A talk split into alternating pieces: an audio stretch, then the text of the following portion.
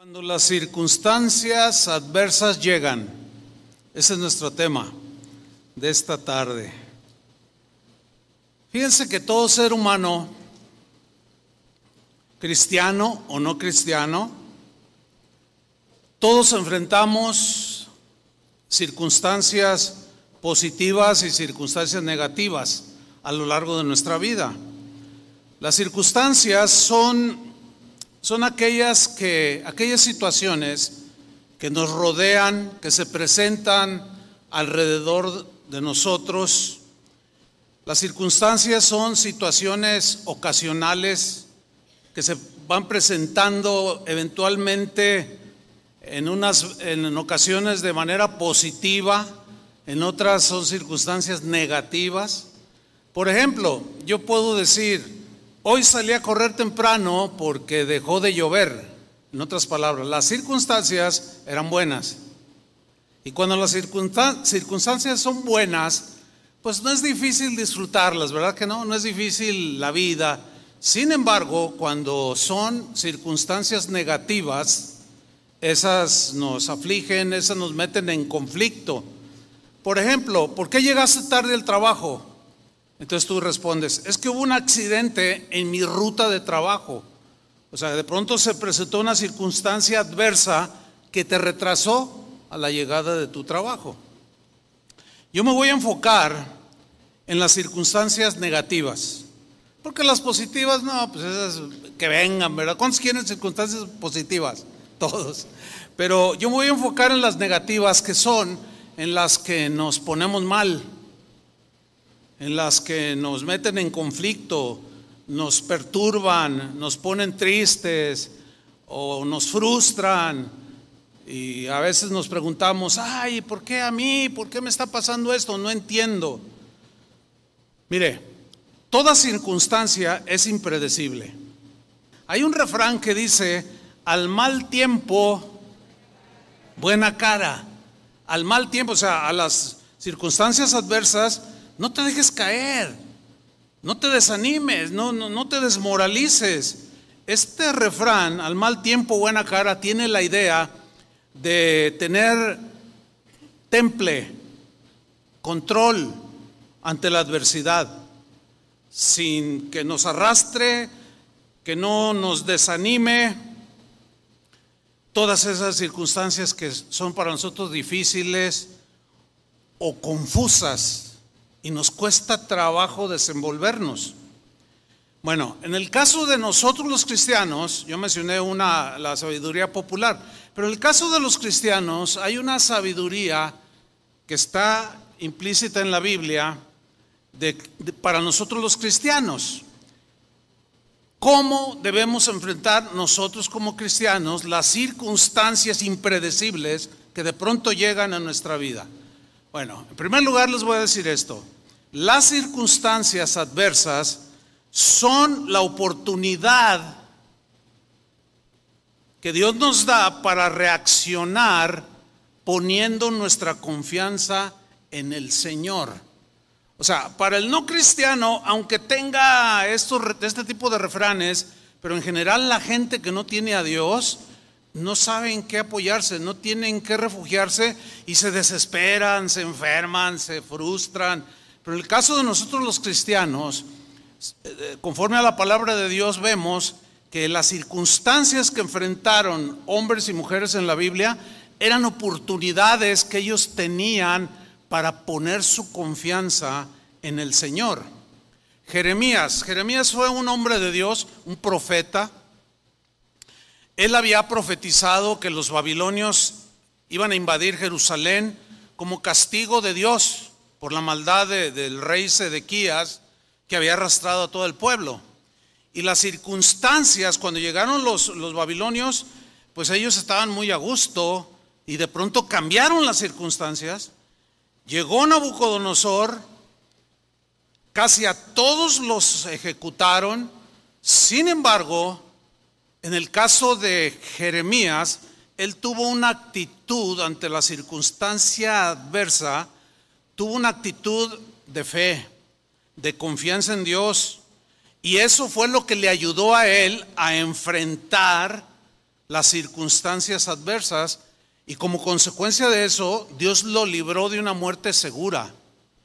Vamos a leer en el capítulo 39, versículo 14 de Jeremías, algo de esa historia. Bueno,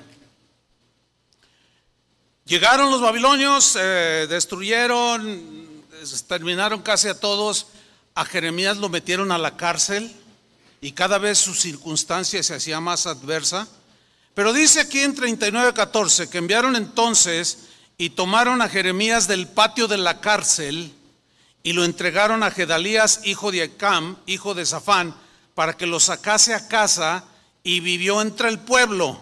O sea, algo sucedió que tuvo a bien el rey de, Babilonia liberar a Jeremías. Ahí empezó a operar Dios a favor del profeta. Enseguida dice en el versículo 15, y había venido palabra de Jehová a Jeremías, estando preso en el patio de la cárcel, diciendo, ve y habla a Ebed Melech, etíope. ¿Quién era este señor?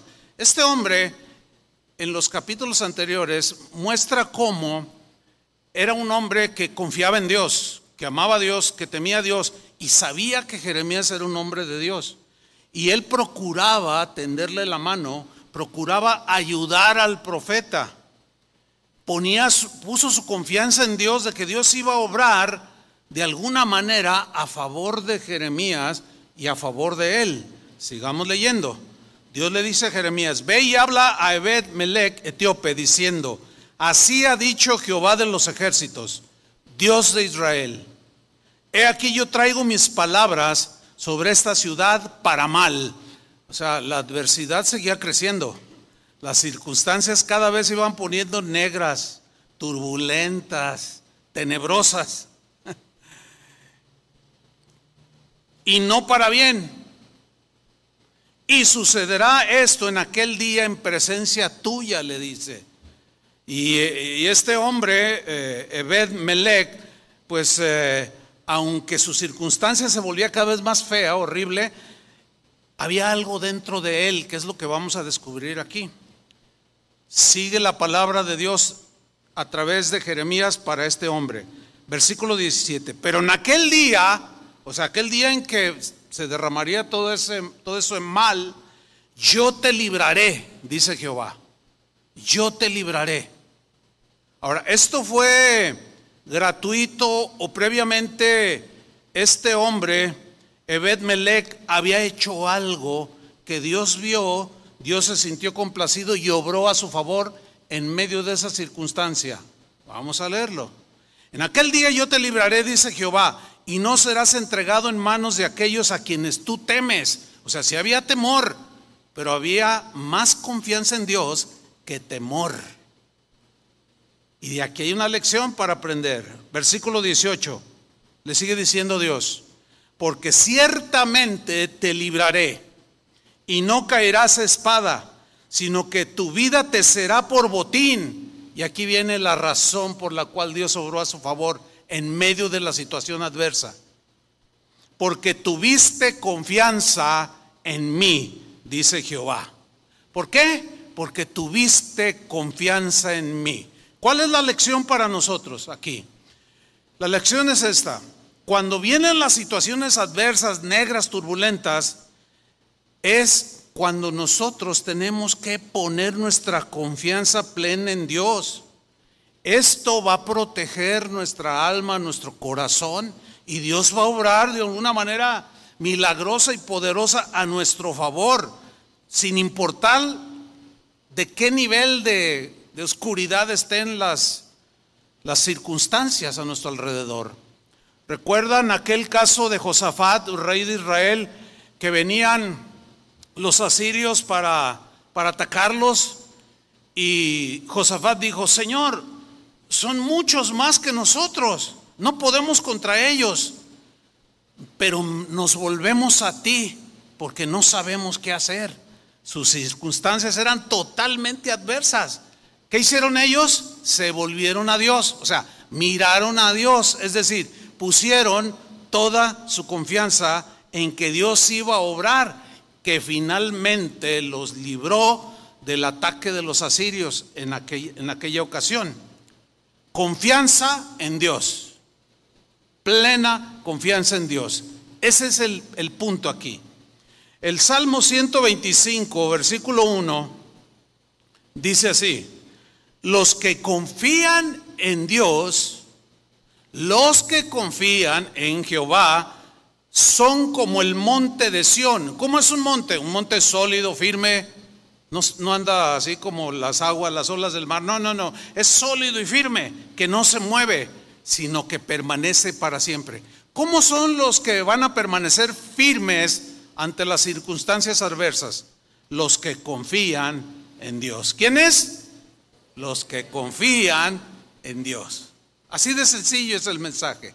Los que confían en Dios. Una vez Jesús dijo a sus discípulos, eh, enseñándoles cómo debían enfrentar las aflicciones y las circunstancias adversas. Les dijo en Juan 6:33, estas cosas os he hablado para que en mí, o sea, en Jesús, tengáis paz, para que en mí tengáis paz.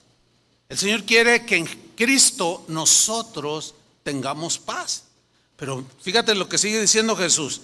En el mundo, mientras estés en este mundo imperfecto y lleno de maldad y de injusticia y de corrupción, en el mundo tendréis aflicción. Porque por causa del pecado las circunstancias en este mundo son desastrosas. ¿sí? Están todas desajustadas, están desordenadas. Y eso provoca circunstancias adversas a todo ser humano. Pero en el caso de los cristianos, por causa de Cristo, tenemos aflicciones. Pero enseguida Jesús les dice, pero, ¿pero qué? Confiad. O sea, Van a tener circunstancias adversas en este mundo, los van a afligir, quizás se puedan sentir confundidos, pero escuchen, confíen, confíen, confíen en mí, yo he vencido al mundo. Una reflexión. ¿Qué circunstancias estás pasando tú en este momento? No tengo la menor duda que si no es que todos, pero la gran mayoría, en este momento, de alguna o de otra manera, estamos pasando por situaciones adversas. ¿Es así o no? Todos. ¿Sí? Pero es precisamente la oportunidad que tenemos para depositar nuestra confianza en el Señor, para que tu fe crezca, para que tu fe se fortalezca. En lugar de desanimarte, en lugar de salir, salir huyendo, no, deposita tu confianza en el Señor, confía en Él. Esta es la oportunidad. ¿Por qué? Porque no nos olvidemos que tenemos un Dios poderoso, que tenemos un Dios de milagros, que tenemos un Dios que hace maravillas y prodigios. En la mañana una señora me decía, pastor, esta semana he vivido unas experiencias con el Señor que si le cuento, no, no, le digo, no, pues ya vamos a empezar, pero pues ahí me las debes.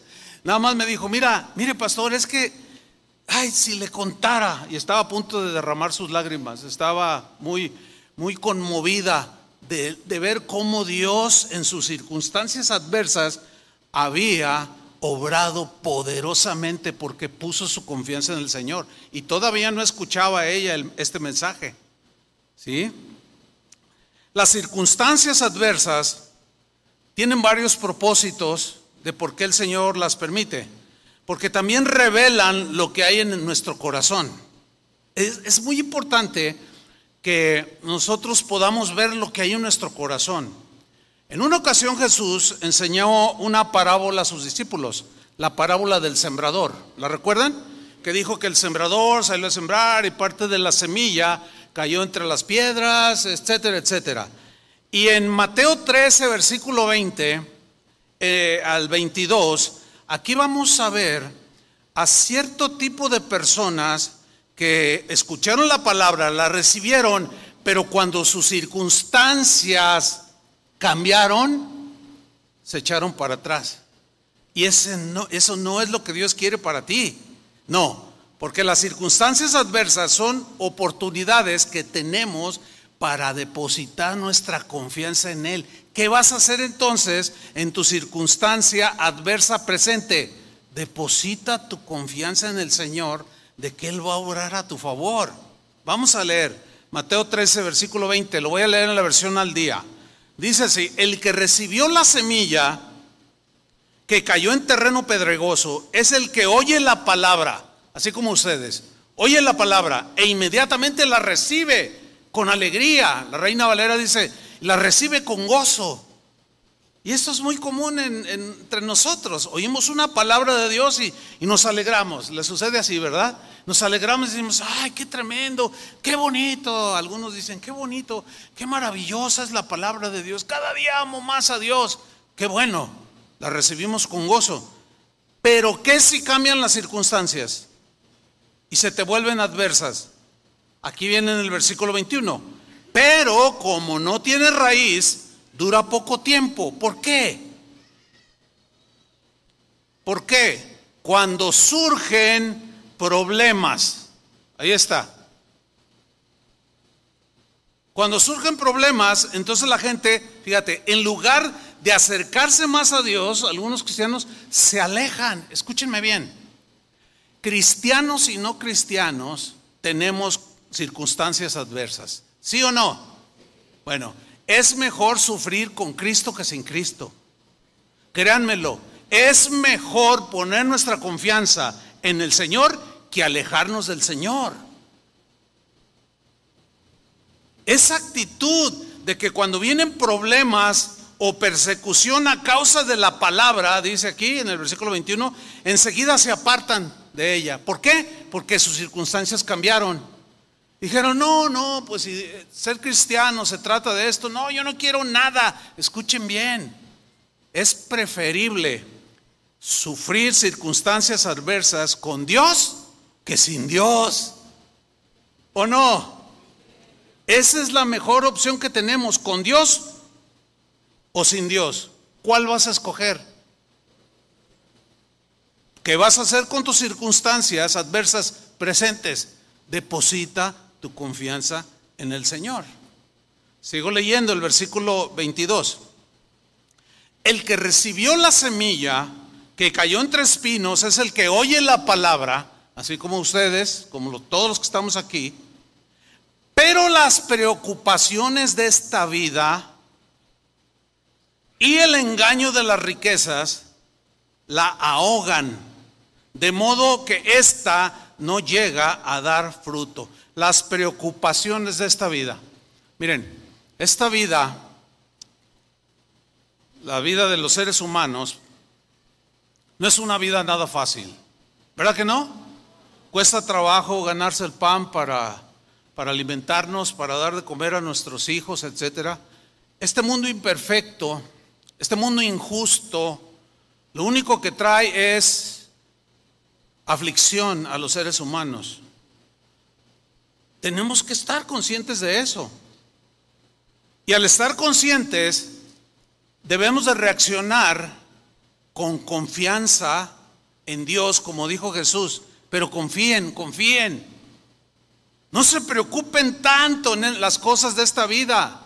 Porque si el Padre alimenta a las aves, también lo va a hacer contigo. Pero hay cristianos que se afanan hay cristianos que se preocupan por el día de mañana, por qué va a ser dentro de un año, qué va a ser cuando esté ancianito, y se preocupan de la vida que todavía no viven. Jesús dijo, ustedes vivan al día, ustedes vivan, eh, no se preocupen por el día de mañana, qué comeremos, qué vestiremos, porque vuestro Padre alimenta las aves del cielo y ustedes tienen más valor que las aves. Entonces, cuando pierdes el trabajo, hay una preocupación natural. Cuando el negocio no, no, no, está funcionando bien, hay un temor natural. ¿A qué voy a hacer? ¿Cómo voy a pagar mis cuentas? Es natural, pero es precisamente la oportunidad que tú tienes para depositar tu confianza en el Señor y ver con tus propios ojos cómo Dios obra poderosamente a tu favor. Esa es la diferencia entre los que creemos en, Dios, tenemos un Dios, Jesucristo, el Hijo de Dios, y los que no confían en Dios. Esa es la gran diferencia. Confianza en Dios. Las circunstancias adversas también revelan el carácter que tenemos en ese momento, en que nos llegan las circunstancias. Nos revelan el nivel espiritual en el que estamos. Si tenemos un nivel espiritual bajo, que dudamos, que desconfiamos, que nos preocupamos, tenemos que crecer. Y son precisamente las circunstancias adversas las que Dios nos está presentando o permite que lleguen a nuestra vida precisamente para ir formando un carácter más sólido, firme, constante y estar sólidos como un monte, como una montaña, cuando estas circunstancias adversas llegan. Entonces nosotros nos permanecemos firmes. Un ejemplo en la vida del apóstol Pablo. En Filipenses capítulo 4, versículo 12, Pablo dice lo siguiente. Vamos a leer con mucho entendimiento, ¿eh? Ahí va. Dice así, dijo Pablo, sé vivir humildemente. O sea, yo entiendo, en otras palabras, parafraseando a, Pablo, sé vivir humildemente, o sea, sé tener situaciones en las cuales, pues, ah, hay escasez. Es una situación adversa no tener comida para el día.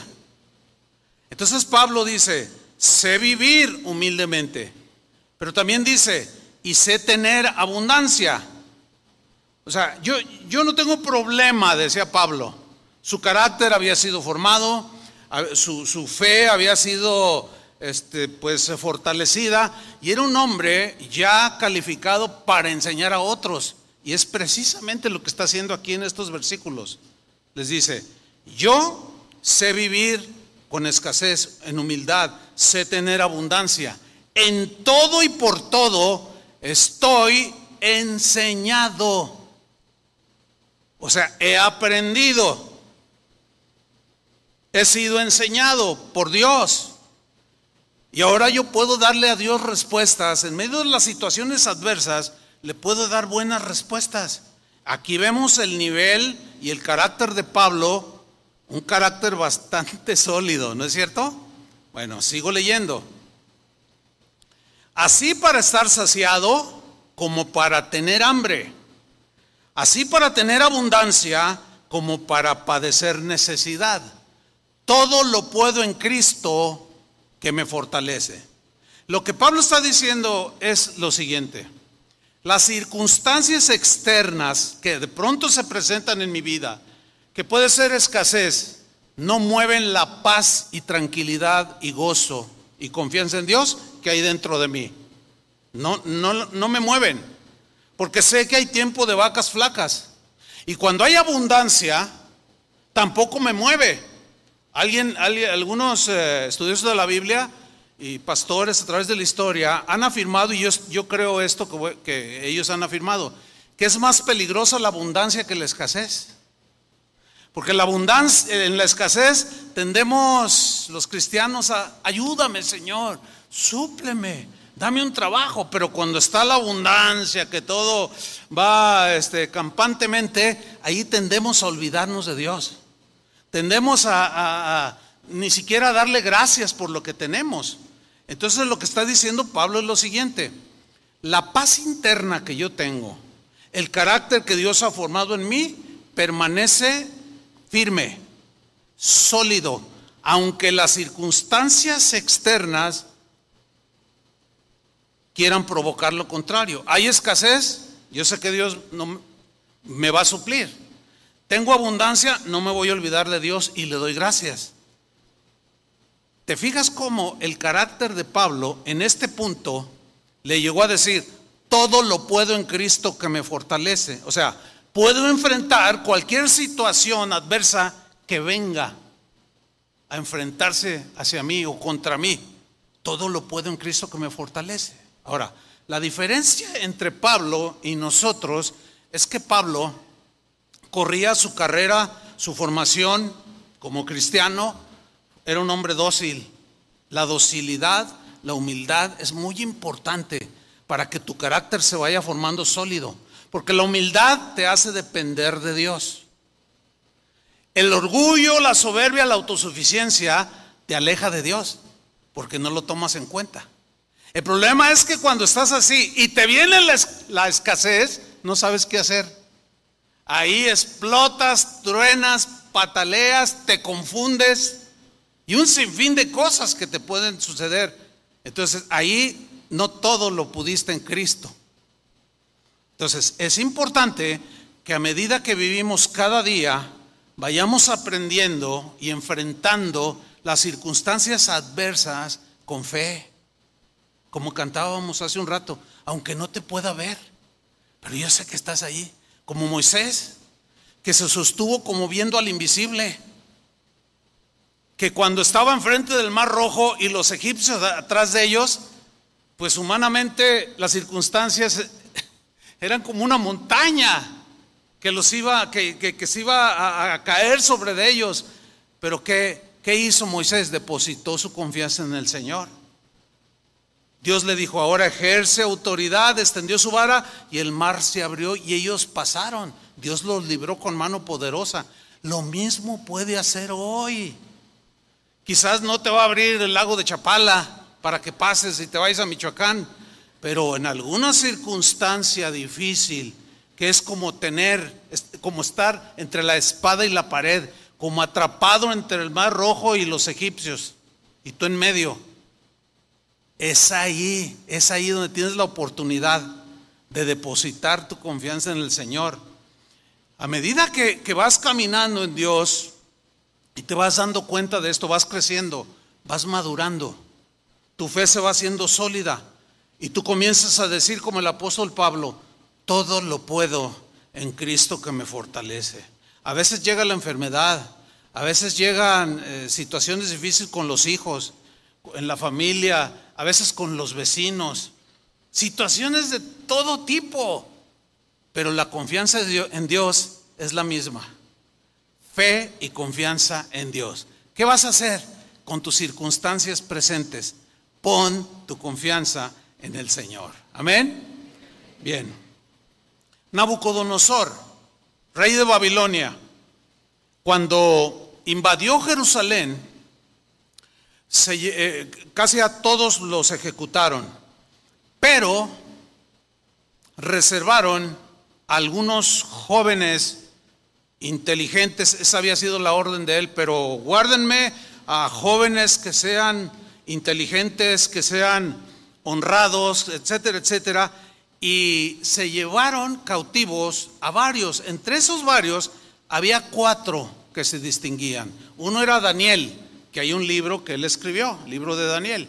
Y había otros tres jóvenes a los cuales Nabucodonosor les cambió el nombre. Bueno, este rey los llevó cautivos. Ser esclavos es una circunstancia muy adversa, ¿sí o no? Muy dura. No tienes libertad de hacer nada. Bueno, las circunstancias de estos tres jóvenes eran totalmente adversas. Un día se le ocurre a Nabucodonosor levantar una estatua de él mismo e hizo un decreto que todos deberían de adorar esa imagen. Bueno, esos jóvenes de manera rotunda se negaron, se negaron a adorar esta imagen. El decreto tenía un, si se violaba ese decreto, tenía un castigo, serían echados al horno de fuego. Esos tres jóvenes se llamaban Sadra, Mesach y Abednego. Daniel capítulo 3, versículo 16. Vamos a leer. Sadrach, Mesach y Abednego respondieron al rey Nabucodonosor cuando fueron y le dijeron, oye, rey, hay tres hebreos de los que trajimos cautivos de Jerusalén. Esos tres jóvenes no se quieren postrar ante la imagen que levantaste. Ah, sí, dice. A ver, háganlos traer. Dice, esto, cuando ya estaban delante del rey, le respondieron a, a Nabucodonosor diciendo, no es necesario que te respondamos sobre este asunto, rey. He aquí, lean con atención, nuestro Dios a quien servimos. Aquí hay una lección importante. Estos hombres, jóvenes, sirvieron a Dios a pesar de sus circunstancias adversas. Nunca dejemos de servir a Dios por más adversas que sean las circunstancias que están a nuestro alrededor. Esa es una lección que estos tres jóvenes nos están dando a todos nosotros el día de hoy. Sigo leyendo. Nuestro Dios a quien servimos puede librarnos del horno de fuego. O sea, ellos conocían, sabían que tenían un Dios poderoso. Yo les pregunto, ¿acaso, ¿acaso no ha hecho Dios maravillas entre nosotros? ¿Verdad que sí? A muchos de ustedes les ha hecho milagros, milagros extraordinarios, manifestaciones poderosas. También lo conocemos entonces. Pero cuando las situaciones adversas llegaron a estos jóvenes, fíjate lo que dijeron, este Dios a quien servimos puede librarnos del horno de fuego ardiendo. Y mira la convicción. Y de tu mano, oh rey, nos librará. ¿Te fijas la, la, la convicción que estos tres jóvenes tenían? Dios nos va a librar, nos puede librar de tu mano, rey. Esto habla de carácter. Carácter firme, sólido, ante lo más oscuro de las circunstancias. Dios nos puede librar, rey. Ahora, fíjate en el versículo 18, porque es, tremendo lo que este, estos jóvenes dijeron. Dios nos puede librar. Y luego en el 18 dice, ¿y si no? ¿Y si no nos libra? Eso significa, ellos conocían los dos aspectos. Uno era, Dios puede librarnos, pero a veces ya nos llegó la hora. Y si no nos libra, sepas, oh rey, que no serviremos a tus dioses, ni tampoco adoraremos la estatua que has levantado. Aquí vemos convicciones sólidas, yo diría muy sólidas ante circunstancias adversas. Pero estos jóvenes, a pesar de su juventud, conocían estos dos lados del poder de Dios. Él puede librarnos. Y si no, de todas maneras nos mantenemos. Porque de todas maneras, un día la muerte llegará a nuestra vida, ¿sí o no? De algo nos tenemos que morir. O sea, nos ha librado de muchas cosas a través de nuestra vida y nos seguirá librando. Pero un día, ya, entregaremos los tenis, como dicen por ahí. Pero nosotros nos vamos a mantener hasta el final. ¿Cuántos dicen amén? Dale un aplauso al Señor.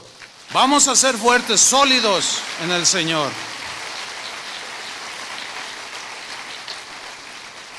Ahora, ¿tú te estás dando cuenta cómo estos tres jóvenes están enfrentando sus situaciones adversas? Fíjate cómo, ¿eh? Con fe, con confianza, con carácter, con firmeza. Ahora, en el versículo 19, veamos lo que sucedió. Entonces Nabucodonosor se llenó de ira, más negras las circunstancias, ¿eh? Y se demudó el aspecto de su rostro contra Sadrach, Mesach y Abednego, y ordenó que el horno se calentase siete veces más de lo acostumbrado. Estaba enojado el rey y mandó a hombres vigorosos que tenían su ejército que atasen a Sadrach, Mesach y Abednego para echarnos en el, echarlos en el horno de fuego ardiendo. Entonces estos varones fueron atados con sus mantos, sus calzas, sus turbantes y sus vestidos y fueron echados dentro del horno de fuego ardiendo. Y como la orden del rey era apremiante, vamos ya, échenlos, échenlos allí. Y lo habían calentado mucho, fíjense lo que sucedió. La llama del fuego, esas lenguas de fuego de tan caliente que estaba, mató a aquellos que habían alzado a Sadrach, Mesad y Abednego. Los fundió. Este episodio es impresionante. Versículo 22. Bueno, vamos al, versículo 23. Y esos tres varones Sadrach, Mesach y Abednego cayeron atados dentro del horno de fuego ardiendo. Entonces el rey Nabucodonosor se espantó. ¿Por qué? ¿Qué sucedió? Veamos. Y se levantó apresuradamente, porque él estaba contemplando la escena. Se levantó apresuradamente y dijo a los de su consejo, ¿no echaron a tres varones atados dentro del fuego? Ellos le respondieron al rey, es verdad, oh rey, echamos a, estos tres atados. Y él dijo, he aquí yo veo cuatro varones sueltos. ¿Cuántos echaron? Tres. ¿Quién era el cuarto? Cristo, Dios. Él había hecho una promesa a su pueblo, a su pueblo, cuando pases por las aguas, no te inundarás, no te negarán. Cuando pases por el fuego, no te quemarás. Lo más seguro es que ellos recordaron esa promesa. Y ellos dijeron, el reino, eh, Dios nos puede librar. Y si no, no nos doblamos y nos inclinamos ante esa estatua de oro. Cuatro, veo cuatro, que no eran tres. Se pasean en medio del fuego sin sufrir ningún daño. Y el aspecto del cuarto era semejante a hijo de los dioses. Así lo narró Nabucodonosor, ¿verdad? Versículo 26. Entonces Nabucodonosor se acercó a la puerta del horno de fuego ardiendo y dijo, Sadrat, Mesac y Abednego, siervos del Dios Altísimo, salid y venid. Entonces Sadrach, Mesac y Abednego salieron de en medio del fuego y se juntaron los sátrapas, los gobernadores, los capitanes y los consejeros del rey para mirar a estos varones. Estaban impactados. ¿Por qué? Ellos querían mirarlos como el fuego o porque el fuego no había tenido poder alguno sobre sus cuerpos. Y miren, ni aún el cabello de sus cabezas se había quemado. Sus ropas estaban intactas y ni siquiera olor de fuego tenían. Eso es un hecho tremendo, maravilloso y poderoso. En 1983, en las Islas Canarias, hubo un accidente espantoso. Un avión de pasajeros, un jumbo, el más grande de ese tiempo, iba a despegar y venía a, eh, a lo lejos para aterrizar un 747, es un poco más pequeño. Y venían y un error de los controladores de, tráfico aéreo se, manifestó y tarde, tarde para reaccionar. En el, en el avión Jumbo venía un pastor que venía en los primeros asientos de ese, de ese avión que son gigantescos. No sé cuántos de ustedes se han subido a un avión de esos, pero son realmente imponentes. La altura de esos aviones, la punta o donde uno sube, es casi del tamaño de la altura de este, de este techo. Son enormes. Entonces cuenta esta historia que cuando ya se dan cuenta que iba a haber un impacto inevitable, pues la gente que miraba por las ventanillas y los mismos controladores de vuelo y los que estaban en el aeropuerto, pues imagínense, se pusieron mal. Y llega el impacto, hermanos, y golpea de lleno en la parte delantera del jumbo. Esto usted lo puede ver en internet. El asunto aquí es el siguiente. Dice, bueno, pues hay muchos accidentes eh, eh, de aviones el punto aquí es el siguiente, iba un pastor, un hombre de Dios, muy respetado en aquel tiempo, él ya murió hace años, en ese tiempo él tendría entre 60 a 65 años. Narra este hombre que salvó su vida de una manera milagrosa, que cuando él vio que era inevitable, por su ventanilla vio que era inevitable el impacto del que venía aterrizando, Dice que él nada más cerró sus ojos y sintió el impacto. Y en ese sentir el impacto, lo único que vio a su alrededor fue puro fuego, puras llamas, algo espantoso. pierde el conocimiento. Cinco o diez minutos pasaron, él abre sus ojos y él está tirado en el pasto sin quemadura alguna, sin rasguño alguno, totalmente intacta su piel, sus huesos. Se levanta, llegan los socorristas, lo suben a una ambulancia y no se explican qué fue lo que pasó. él dijo, yo sirvo a un Dios vivo que tuvo a bien en esta ocasión salvarme de manera milagrosa, poderosa. Porque todos los pasajeros que iban en la cabina donde él iba, en la sección donde él iba, todos murieron calcinados, menos él. Esa es una historia del siglo pasado, real y verdadera. ¿Por qué? Porque Dios tuvo a bien mostrarse. Pero ese hombre se caracterizaba por ser un hombre fiel, que enseñaba a su congregación, que tenía fe, que, que confiaba plenamente en el Señor. Y Dios lo libró. Él escribió un libro que tú lo puedes encontrar en internet. Tiene que ver algo con, con tragedia en las Islas Canarias. Tú puedes buscarlo allí. Léelo, está impresionante. Bueno, tú dices, ay, pues qué bueno que le pasó al hermano, pero ¿qué no te no puedes llegar a pensar que tú puedes estar quizás no en un jumbo, pero en alguna situación muy adversa. ¿Y tú crees que Dios te pueda librar? Pon tu confianza en Dios. Y si no, mantente firme hasta el final, así como estos tres. ¿Están aprendiendo algo cristianos? Manténganse firme ante cualquier circunstancia, por más adversa que ésta sea. Pero ahí no termina la historia.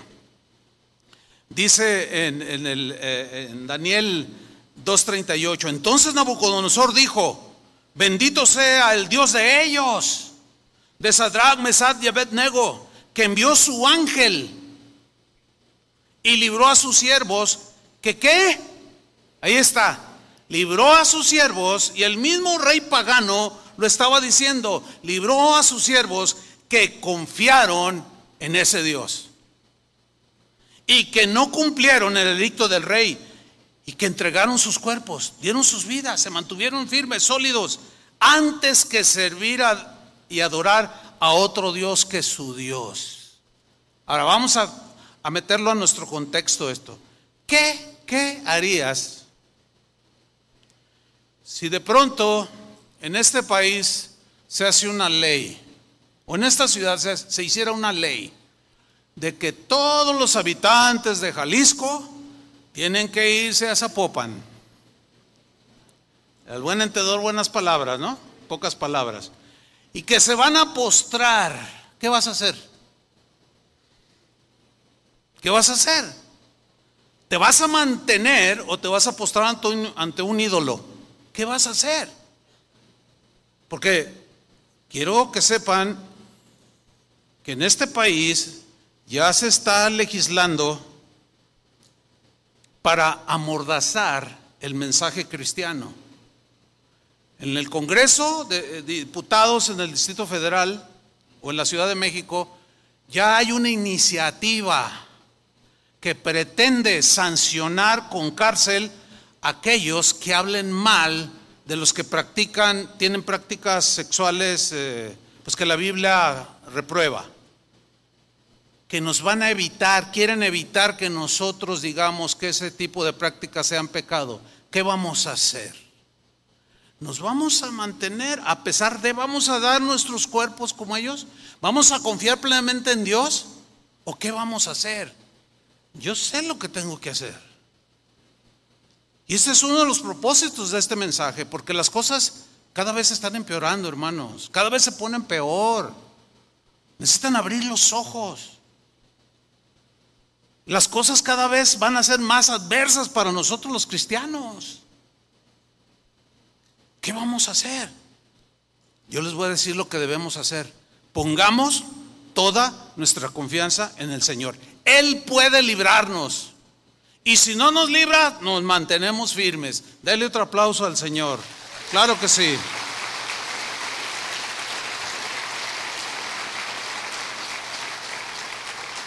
Ahora, sigue diciendo Nabucodonosor en el versículo 29. Por tanto, ya cuando vio todo esto, dice, wow, decreto que, todo pueblo, nación o lengua que dijere blasfemia contra el Dios de Sadrach, Mesach y Abednego sea descuartizado. Aquí se legisló, pero para honrar a Dios y a los que confiaron en Él. Y su casa se ha convertido en muladar, por cuanto no hay Dios que pueda librar como este. Entonces el rey engrandeció a Sadrach, a Mesach y a Abednego en la provincia de Babilonia. ¿Qué fue lo que hizo Dios? Dice, dice en primera de Samuel 2:30 que el Señor honra a los que le honran. ¿Cómo es que honramos a Dios? Poniendo nuestra confianza en el Señor. ¿Alguna, alguna vez a ustedes les ha explotado el, boiler de su casa? Sí, algunos, ¿no? A mí un par de veces. Es que el gas así como que no sale de mí. ¿Cómo, ¿Cómo te dejan las pestañas, no? ¿Cómo te dejan las Y el copete así todo. Y huele bien feo a cabello quemado. ¿No es cierto? ¿Cómo salieron estos? Ni siquiera el cabello se les quemó. Ni siquiera olor de humo tenían. Una vez, hace muchos años, yo creo que esto fue como en, en 1980, hace muchos años, más de 40. Iba en un, en un viaje misionero con el hermano Pablo, Pablo Hunter. Y él iba manejando y era un hombre que siempre andaba con el gozo del Señor, siempre andaba contento. Entonces iba cante y cante. Y la, la, la, la, la. Y yo lo miraba, ¿verdad? Y cuando le entendía lo que estaba cantando, pues le hacía segunda, ¿no? Entonces un día, en mi falta de experiencia, falta, en ese tiempo, pues hace 42 años de esto, yo tenía poco tiempo de ser cristiano. Entonces, yo me acuerdo, yo iba de copiloto, me acuerdo que le dije, oiga, hermano Pablo, ¿por qué usted siempre está contento? Usted no tiene problemas, ¿verdad? Usted no, nunca lo he visto afligido y luego voltea y se ríe. Oh, hermano, oh, hermano, si tú supieras, hermano. Yo le decía, pero es que usted siempre está contento, como usted no tiene problemas, ¿verdad? Y me, y me contestó, hermano Chuy, dijo, tengo muchos más que tú. Te lo puedo asegurar. Y yo lo miré así como, pues, ¿qué me está diciendo, no? Como más que yo. Y entonces yo le dije, pero es que, es que no sé, pues usted siempre anda contento. Ah, dice, esa es otra cosa. Que no se me note que tengo pruebas grandes, situaciones, circunstancias adversas, esa es otra cosa. Me acordé cuando leímos esto de que ni olor a humo tenían. O sea, que tú salgas de la prueba, que ni olor tengas de haber, de haber pasado por el horno de fuego. Y yo dije, wow, hermano, ¿y cómo hacerle? ¿Cómo hacerle? Para tener siempre el gozo del Señor, la paz del Señor, aunque las cosas se pongan negras. Y, me contestó, ya aprenderás, hermano, ya aprenderás. ¿Y ustedes quieren saber cómo? ¿Sí o no? Ya aprenderán, ya aprenderán. Ahora, ¿cómo van a aprender? En tus, en tus situaciones adversas de hoy, de mañana o dentro de un mes. ¿Qué vas a hacer en esa circunstancia de horno de fuego, de pozo de leones, como Daniel? que fue echado al foso de los leones, esas eran sus circunstancias adversas. ¿Cuáles son las tuyas? Bueno, ahí, ahí, pues deposita tu confianza en el Señor. Amén. Gloria a Dios. Continuamos. Nosotros decimos que Dios es soberano. Necesitamos entender se los voy a, explicar brevemente lo que significa que Dios es soberano. Significa que en ninguna circunstancia que nos sucede a uno de los, a los hijos de Dios, nada escapa al control de Dios. Nada escapa al dominio de Dios. Él es el soberano. A él nadie le aconseja. A él nadie le dice cómo hacer las cosas o cómo no hacerlas. Él no necesita el consejo ni la sugerencia de nadie, porque Él es perfecto. Cuando decimos que Dios es soberano, estamos diciendo que Dios gobierna sobre todas las cosas en este mundo, en el universo y de manera personal en ti, como cristiano en mí. Él tiene todo el poder en el cielo y en la tierra. Tiene toda la autoridad. No hay nada que pueda impedir que Dios haga lo que decide hacer. Cuando Él decide hacer algo, no hay nada ni nadie que lo detenga. Daniel conocía y entendía muy bien la soberanía de Dios. Por eso dijo en Daniel capítulo 4, versículo 35 lo siguiente. Leamos con comprensión lectora. Dijo, todos los habitantes de la tierra son considerados como nada. ¿Qué somos? Como nada. Delante de la majestuosidad suya. Todos los habitantes de la tierra, por más dinero que tengas, por más conocimiento de las ciencias humanas tú tengas, delante de Dios, somos como nada. Bueno, ¿qué más dijo Daniel? Y Él, o sea, Dios, Él hace según su voluntad lo que Él quiere en el ejército del cielo, que son la creación angelical. Y también hace lo que Él quiere en los habitantes de la tierra. Y no hay quien detenga su mano. No hay uno solo que lo detenga. Y diga, ¿qué haces? ¿O por qué lo haces? Miren, hermanos, les, quiero dar un consejo. Creo que es un buen consejo. En mi vida cristiana, dos, tres veces he, pues he intentado discutir con Dios. O sea, no, no en una actitud así soberbia, sino pues de preguntarle y quizás un poco enfadado por mi falta de entendimiento en aquellos tiempos que lo hice. Y el consejo es este, nunca se peleen con Dios. Mire, yo nunca le he ganado una a Dios. Conozco gente que conoce mucha Biblia, pero no conozco a un solo ser humano que le haya ganado a Dios. Que tenga mejores argumentos que los que Dios, que tenga todo el poder como Dios, que tenga todo el dominio y control de sus circunstancias.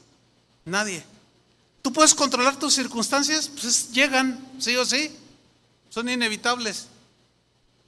Entonces, no se peleen con Dios. Nunca le van a ganar. Ese es un buen consejo. ¿Cuántos lo reciben? Más bien, un espíritu humilde. Señor, enséñame. Cuando yo aprendí, ahora cambié esa, pues esas preguntas, Señor, enséñame. Si no sé, enséñame.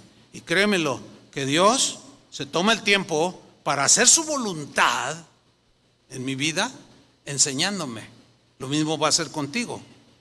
Entonces, todo lo que sucede en el universo está bajo la dirección de Dios, bajo la supervisión cuidadosa de Dios. Ahora yo les hago una pregunta, escúchenla con atención. Es la siguiente. ¿Conoce Dios todas nuestras circunstancias negativas y adversas? La respuesta es sí, por supuesto que las conoce. Una vez Jesús dijo que una hoja de un árbol no cae sin que el Padre lo permita. O sea, Él está al tanto aún de que una hoja de un árbol caiga. Dijo, y todos los cabellos de vuestra cabeza están contados. Esas son expresiones para mostrarnos a nosotros que Él tiene cuidado de todo. Eso, hermanos, debe producir en nosotros una seguridad que nos hace mantenernos firmes, que estamos en las manos del Señor. Ahora, su voluntad. Él hace su voluntad en el ejército del cielo y en los habitantes de la tierra. Ahora, su voluntad llega a nosotros de varias maneras. Una es su voluntad directa, es decir, su voluntad expresa para ti, Julio, su voluntad directa para ti, eh, Janet, para mí es su voluntad expresa, porque Dios tiene destino, propósito para cada uno de nosotros. Y hay muchas variaciones en estos propósitos que Dios tiene. Bueno, eso que Dios quiere hacer en nosotros, lo va a lograr, porque Él puede hacerlo. Él es todopoderoso. Esa es su voluntad directa, pero nosotros tenemos que ser dóciles, tenemos que ser humildes. Y la otra y otra manera en que su voluntad se manifiesta es lo que vamos a llamar su, su voluntad permisiva. Es decir, Dios tiene un propósito para ti, pero en ese cumplir su propósito, nosotros, nuestra parte, podemos reaccionar con rebeldía. ¿Están conscientes de eso, no? Podemos reaccionar con rebelión. Podemos reaccionar eh, con queja, con murmuración. Bueno, entonces, nuestra murmuración, nuestro pecado, nuestra rebelión, provoca circunstancias adversas que nos presionan, que Dios permite que vengan a nuestras vidas y Él tiene la suficiente sabiduría para que, aunque sean producto de nuestras rebeliones, esas situaciones, circunstancias adversas, al final Él, en su sabiduría que Él tiene, las trabaje para al final hacernos bien a nosotros. Por donde lo veas, siempre Dios quiere llevarnos de triunfo en triunfo en Cristo Jesús. Pero tenemos que tener nosotros esa actitud. Ahora, la voluntad directa y expresa de Dios es lo que Él desea que suceda en nosotros. Y su voluntad permisiva es la que Él permite que suceda. Por ejemplo, con José, que fue llevado a Egipto, él permitió esa circunstancia adversa de que sus hermanos, en la envidia que le tenían, lo vendieran, lo trataran de matar, pero Dios en su sabiduría, al permitir eso que le sucedió a José, lo tomó, lo tornó para bien y lo llevó a ser el primer ministro en Egipto, a José. ¿Se acuerdan de Romanos 8:28 que dice? Y a todos los que aman al Señor, todas las cosas que obran para bien, resultan para bien. Aquellos que son llamados con un propósito. Y nosotros tenemos un, un Dios de propósitos. Pues bien, en ocasiones nos resulta difícil comprender las circunstancias que estamos viviendo. Eso es muy humano. ¿Por qué? Porque como humanos somos muy limitados y vemos las cosas, las circunstancias, a veces como una montaña, a veces como una ola de 15 metros, algo que, que nos va a destruir. Así lo vemos desde la perspectiva humana pero no la vemos desde la perspectiva de Dios. Y aquí es donde tenemos que nosotros ir entendiendo que Dios está en una perspectiva muy distinta a la nuestra. Por ejemplo, en la posición en la que yo estoy en este momento, en este estrado, estoy un poco más arriba, yo puedo ver claramente a todos ustedes, hasta los que se están durmiendo. se ven, yo los veo, los capto cuando se distraen. Tengo una perspectiva mejor que la de ustedes. Por ejemplo, tú Julio, no puedes ver al que está hasta allá, hasta el fondo. Si volteas, te van a tapar los que están ahí, pero yo sí puedo verla. Bueno, dice la Biblia que los ojos de Dios contemplan a todos los habitantes de la tierra. Por eso yo les preguntaba, ¿ustedes creen que Dios sabe de, de tus circunstancias adversas, claro, que las ve con toda claridad. Bien. En el Salmo 18, versículo 30, dice lo siguiente, en cuanto a Dios, perfecto es su camino. Es decir, Dios no se equivoca, Él conoce toda, todo. Todas las acciones de Dios son perfectas tenemos que aprender a ver nuestras circunstancias desde la perspectiva de Dios. Es decir, entender que Él ve todo, que sabe todo. Déjenme contarle una anécdota para ilustrarles esto. Un hombre fabricó un reloj. Ese hombre tenía un amigo y le dijo, mira, te voy a mostrar la maquinaria, lo interno de este reloj que yo he fabricado. O que alguien fabricó, dijo así, que alguien fabricó. Este hombre le dice a su amigo, a ver, ¿qué piensas de esta maquinaria? El hombre observó la maquinaria interna de este reloj y empezó a ver los engranajes, unos más grandes que otros, algunos giraban en una dirección, otros en otra, unos daban vuelta rápido, otros más lento, y así estaba esta maquinaria. Y este hombre cuando observó esta aparente confusión, le contestó, bueno, el que fabricó esta maquinaria creo que estaba un poco mal de la cabeza, estaba medio loco. Dice, ah, sí, ¿te parece? Dice, sí, ¿qué es esto? Unos dan vuelta para acá, otro para acá, ¿qué es eso? O sea, no entendía. Entonces el hombre le mostró la carátula del reloj. Le digo, ahora quiero que veas la carátula de este reloj, o sea, el frente. Y le preguntó, ¿qué piensas de esta carátula? El hombre miró esa carátula y empezó a ver las manecillas, cómo se movían. ¿Verdad? Esas manecillas caminaban de forma perfecta. ¿Sí? Cada uno cada una en su propia órbita, en su propio círculo que marcaba la hora, los minutos, los segundos, de manera perfecta. Y este hombre le, pregunta, ¿qué opinas del que fabricó la, la carátula? Y el hombre respondió y dijo, bueno, creo que esta persona que hizo esta carátula de este reloj es la persona más sabia que haya vivido, que haya existido. Oh, así somos, fíjate. Aquí va la enseñanza o la moraleja. Nosotros vemos las circunstancias adversas como este hombre que miraba los engranajes del reloj. Por acá y para acá, y, o sea, sin ton y son, para el que no entendía. ¿Sí? Así somos. Parece que no hay una lógica de funcionamiento.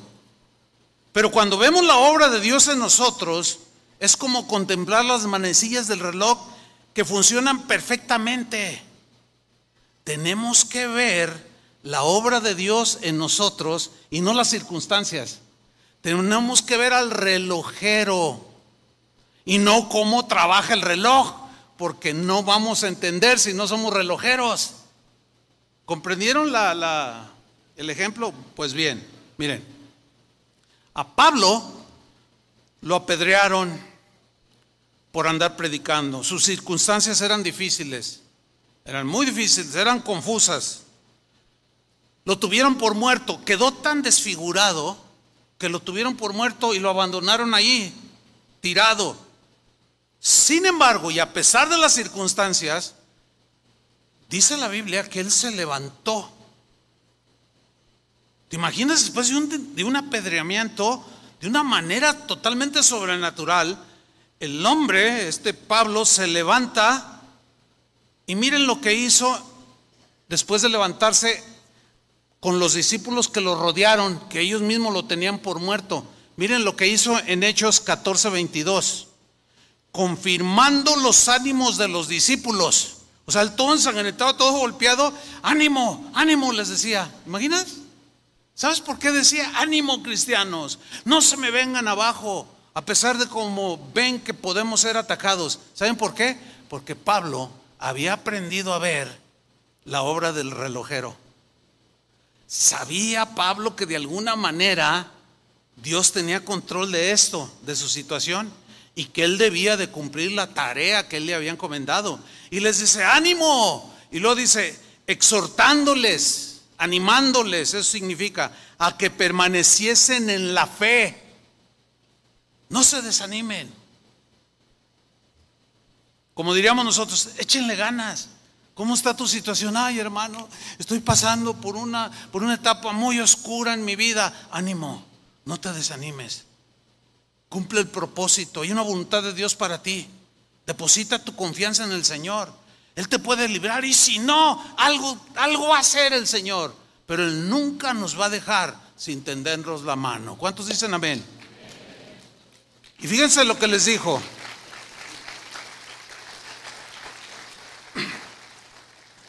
Les, dijo, y diciéndoles, es necesario que a través de muchas tribulaciones, interprétalo, que a través de muchas circunstancias adversas que nos afligen, que nos golpean, que nos entristecen, entremos en el reino de Dios.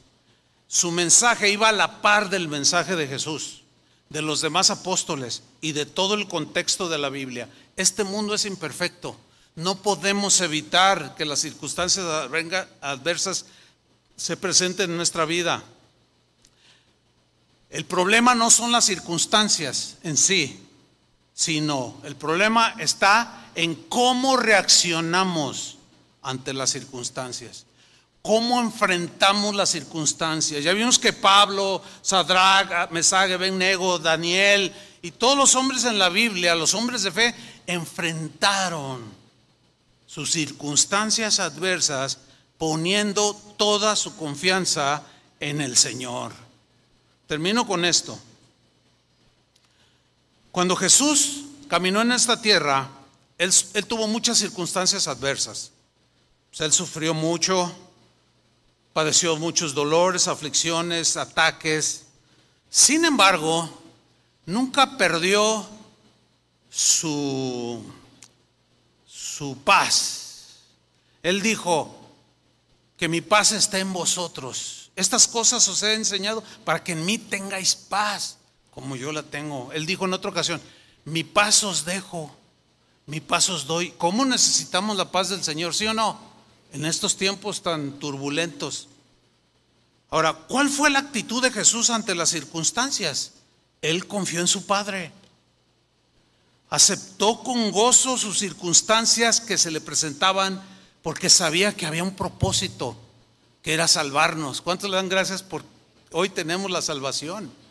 Entonces él, él sabía lo que iba a lograr con esa humildad y sometimiento a la voluntad del Padre y enfrentó sus circunstancias con toda firmeza.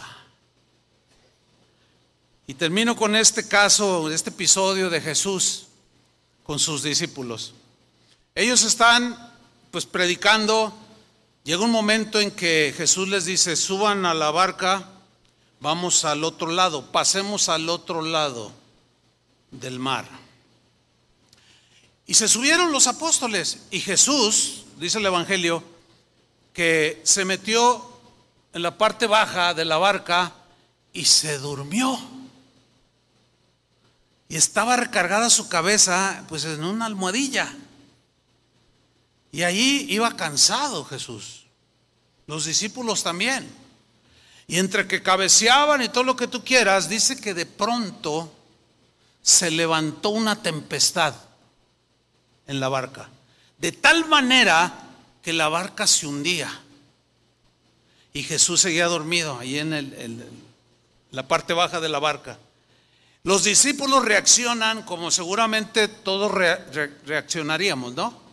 Pues con, un, pues con un temor, con una preocupación, ¿sí o no? Ellos en ese momento están aprendiendo las lecciones de la vida cristiana. Entonces, los apóstoles, Pedro por delante van y, y despiertan al Señor, pero de una manera brusca. Señor, Señor, sálvanos que la barca se hunde. Y yo me imagino al Señor así como, eh, ¿qué está pasando? Ahora, ¿ustedes creen que él sabía que iba a haber una tempestad antes de subirse a la barca? Claro que él sabía. Pero como él tiene control de todo y dominio de todo, pues él mantiene su paz. Él mantiene su tranquilidad, pero nosotros no. Los discípulos no, que estaban aprendiendo. Entonces dice que se levantó Jesús, fue a la parte alta de la barca y dice que extendió la mano y reprendió al viento y a las olas que se levantaban. Yo no sé cuántos de ustedes han pasado alguna travesía en el mar o en algún lago que se levanta el viento y levanta las olas y hace la barca así. Pero yo en la mañana estaba recordando de, de una experiencia que tuvimos en un viaje cuando fuimos a casa de oración en Estocolmo, Suecia. El pastor, ya después de que terminamos eh, de predicar, tuvimos unos días de, asueto, dijo, quiero llevarlos a Finlandia, de ahí de Noruega, de Estocolmo. Eh, dice, hay un, hay un barcos grandes y la travesía para llegar a Finlandia son como de tres horas en barco y tres de venida. Y decían, pues vamos, ¿verdad? Íbamos, iba, íbamos como ocho personas, iba Raúl, su esposa, mi esposa Vic, iba Janet y no me acuerdo quién más iba. Bueno, cuando vamos en la travesía, de pronto, o sea, todo muy bien, ese, ese mar, que es el mar del, del norte, es un mar muy inestable, es muy frío, pero suelen de pronto levantarse unos vientos con unas olas de hasta 10 metros. Impresionante, hermano. 10 metros ha de ser como de ese tamaño, así de la altura. Entonces, yo recuerdo que íbamos en una parte donde teníamos una parte alta en ese buque enorme y había un vidrio enfrente de nosotros, todos eh, cubiertos. Y empieza a soplar, hermanos. Y cuando el barco empieza a moverse, cuando venían las olas, venían así, y luego el barco, y luego, y luego al caer, uy, qué montaña rusa ni qué nada. Hermanos, es impresionante. Y más cuando empieza a crecer el viento y las olas. Decíamos, no, pues nos va a volcar. Realmente, realmente se siente eh, raro. Se, se siente miedo. Janet se puso mal, ¿te acuerdas, Janet? Se dio una mareada por, mucha gente. Y yo me acuerdo que iba, pues iba así entre que gloria a Dios y no sé qué.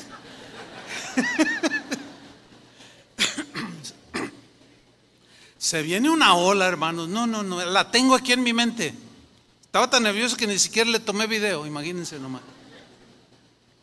Cuando viene esa ola enorme para encontrar el barco y alcanzamos a tomarlo así, lo levanta y al caer. No, Janet dijo así.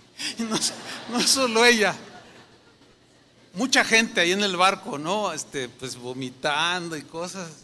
Entonces, yo, yo eh, me acuerdo de este episodio en la barca con Jesús y digo, no, pues esa barquita de madera, imagínense nomás.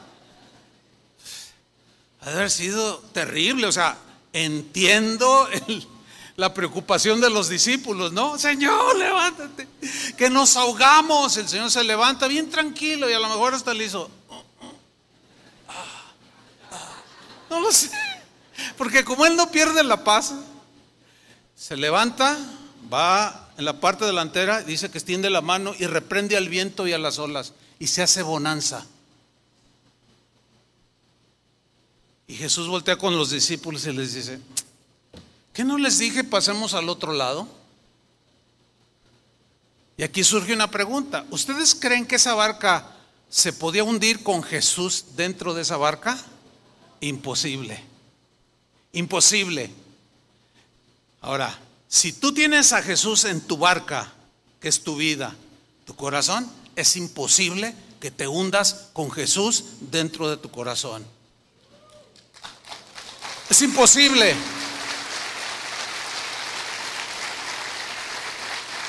Pero, pero, o sea, fíjate cómo no, o sea, tenemos reacciones humanas como las de los apóstoles. Pero piensa en esto, con Jesús en la barca vas a llegar al otro lado. No hay pierde. Por eso les reprochó, ¿por qué no tenéis fe? ¿Por qué quitaron su confianza de mí? Bueno, ellos estaban aprendiendo sus lecciones. Tú y yo estamos aprendiendo las nuestras. Y ese es, el, el propósito de este mensaje. El secreto de una vida de paz y gozo es ver a Dios obrando detrás de nuestras circunstancias adversas, Tenemos un Dios poderoso, hermano, no se nos olvide, un Dios milagroso que podemos confiar plenamente en Él, aún en medio de las circunstancias más tormentosas que podemos estar pasando. Él, con todo poder y autoridad, Él sabrá cuándo dice, viento, detente, olas, cálmense, y viene la paz. Y hay un, hay un dicho de la sabiduría popular, después de la tormenta viene la paz. Y tu fe se fortalece porque luego va a venir otra y la vas a enfrentar, la vas a enfrentar con esa misma confianza. Y luego otra y otra y otra. Y así va a ser toda la vida hasta que Él venga. Pero tu fe va a terminar sólida, fuerte y firme. Dale un último aplauso al Señor. Ese es el Dios que tenemos. Amén. Pónganse de pie. Pónganse de pie. A ver, sin distraernos mucho. Cierra tus ojos, eso es para no distraernos. Piensa en tu circunstancia actual o tus circunstancias actuales. Quizás tienes circunstancias favorables, ¿verdad? Todo te está saliendo bien. Disfrútalo porque también esa es una bendición de Dios. Pero, pero ¿qué cuando venga algo adverso? Ayer escuchaba a una señora en una entrevista en el Líbano, allá en Medio Oriente, que decía que eh, tenían para comer lo cotidiano, pero que en ese momento había crecido algo de abundancia y dijo, nosotros, mi esposo y yo y mis hijos, estamos disfrutando esta leve abundancia, dándole gracias a Dios. Porque sabemos, dijo esta señora, que posiblemente en dos meses ya no tengamos lo mismo, pero sí tenemos al mismo Dios. Amén. Tenemos al mismo Dios, el que en las buenas y en las malas, en la en la adversidad y en la bonanza, en la escasez y en la abundancia, que todo lo podemos en Cristo que nos fortalece. Levanta tus manos al Señor y dile, Señor, entiendo que mi circunstancia no te es ajena. La tienes a la vista, la conoces perfectamente. Eso me da seguridad porque puedo poner en este momento toda mi confianza. Pon tu confianza, así como Sadrach, Mesach y Abednego, como Daniel, como Pablo, como Abraham, como todos esos hombres, como Jesús mismo. Dile, Señor, sigue enseñándome, aquí estoy. Estas lecciones me están ayudando a crecer en mi fe. Padre, yo te pido que obres, Señor, conforme a tu voluntad, que tu voluntad sea hecha y nadie la puede detener. Y lo que has permitido en nuestras circunstancias adversas tienen un propósito, un plan, nada se te escapa. Señor, gracias porque nos llevas de triunfo en triunfo en Cristo Jesús. Y ahora nuestra fe se siente fortalecida, está animada, estamos consolados para seguir adelante, porque las cosas, las cosas no mejorarán. Habrá más olas, más vientos, más tempestades. Pero si tú estás en mi barca, en mi vida, yo llegaré al otro lado.